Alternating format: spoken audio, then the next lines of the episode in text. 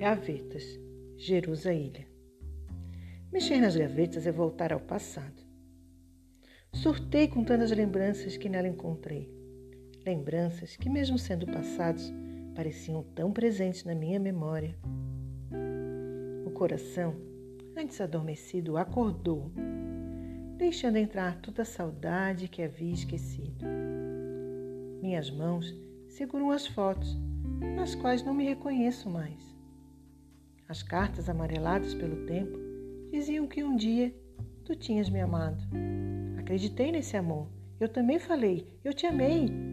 Agora vejo que todos os verbos estão no passado, deixando apenas as gavetas vazias e seus pertences espalhados.